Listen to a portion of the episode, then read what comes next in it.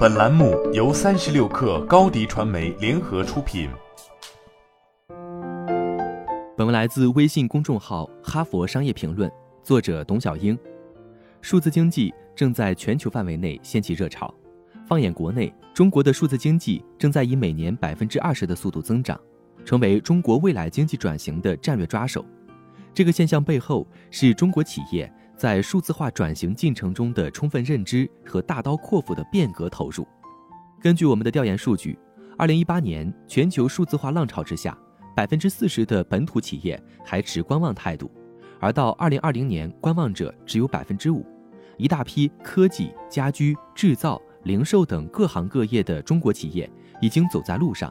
完成了最关键的转型与破局，成为数字化转型的引领者。成为引领者。需要从企业的整体战略、组织和运营等方面进行全面迭代，把数字化应用到企业的整个底层思维中，真正推动企业的换新。通过跟进研究与走访，我发现能够在数字化浪潮中主动出击、成为行业引领者的企业有以下三类：第一类是领导人对数字化转型有前瞻性的战略认知，率先推动企业变革。这一类企业家非常善于学习，对新技术、新思想高度敏锐，以积极乐观的心态拥抱变革。比如芝华士，其董事长黄敏利先生说：“宁愿放弃两年的业绩快速增长，也要通过信息化将企业所有价值链要素进行连接和管理。”最后，我们也看到米华集团全方位打造与消费者的新型伙伴关系与品牌认知。说明它已经具有相当的数字化管理能力和深厚的互联网基因。第二类是通过数字化营销与消费者深度互动的企业。随着消费类互联网的快速发展，特别是疫情期间，企业和消费者对线上能力的依赖，家装企业如何在线上与消费者深度链接，从交流交互走向交易，成为家居企业的关键竞争优势。立邦原来仅是家装卖场中等待客户选择的一个细分产品品类，如今却采用年轻人喜闻乐见的数字化营销渠道和手段，主动走向前台，在平台中为消费者持续种草，根据消费者在家装中的各类痛点问题，创新各种有针对性的解决方案，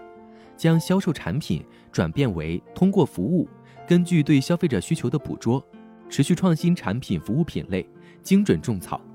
在同品类中脱颖而出。第三类是通过数字化能力升级，深耕 B 端客户，打造新增长曲线。这些年，由于线上渠道的发展和疫情持续时间较长，线下卖场日趋冷清，之前靠场租躺着赚钱的好日子不复存在。红星美凯龙在挑战中自我蜕变，通过对旗下所有商场展开信息化改造。推动所有入驻品牌和经销商进行线上运营阵地建设，有了数字化管理能力，红星美凯龙开始寻求第二增长曲线，从向商家收租金到助力商家成功的轻资产重运营模式，从房东华丽转身为房东管家和经营者，通过输出品牌管理体系和管理团队与商家利益深度捆绑，从而在价值链的更高端实现战略升级。首先，数字化转型的关键要素是人才。数字化转型看似是一个技术问题，实际上是数字化技术与人、战略、组织、业务、管理、文化等深度融合的过程。这个过程涉及认知、行为、方法、规则的改变。最难变化的是人。人的因素包括企业最高决策者对数字化转型的认识、理解和接纳程度。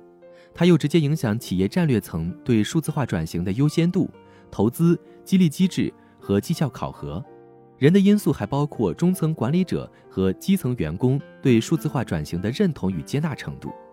因此，一把手在确认数字化转型战略之后，需要强有力的沟通和激励机制，让企业所有人认识到它的意义和价值，才能有效推动组织变革。第二，数字化转型中重视平台能力建设。与互联网企业相比，传统企业不具备数字化的原始基因，它的大量资产都是非数字化的，因此传统企业数字化转型的过程更长，投入更大。对此，传统企业需要有更多的心理准备。但是传统企业希望做到对客户需求和市场变化的快速响应，产品服务创新，改善消费者体验，降低供应链的成本，提高效率，就需要将固定资产和生产过程数字化，把管理信息、生产信息、业务信息、产品信息、消费者信息、物流信息等所有对象数字化，并集中在平台上。当企业做到能力建在平台上时，才具备更好的敏捷性、灵活性和韧性。第三，数字化转型内外兼修，形成第二增长空间。数字化营销和数字化运营管理能力将企业内外打通，缺一不可。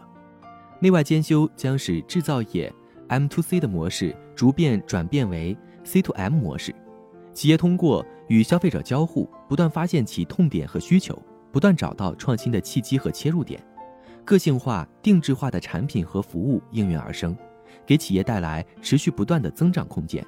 虽然过程艰苦，但前途光明。传统企业需且行且探索，且试且创新，在数字经济的发展浪潮中开拓一片新的世界。好了，本期节目就是这样，下期节目我们不见不散。品牌蓝 V 想涨粉就找高迪传媒，微信搜索高迪传媒，开启链接吧。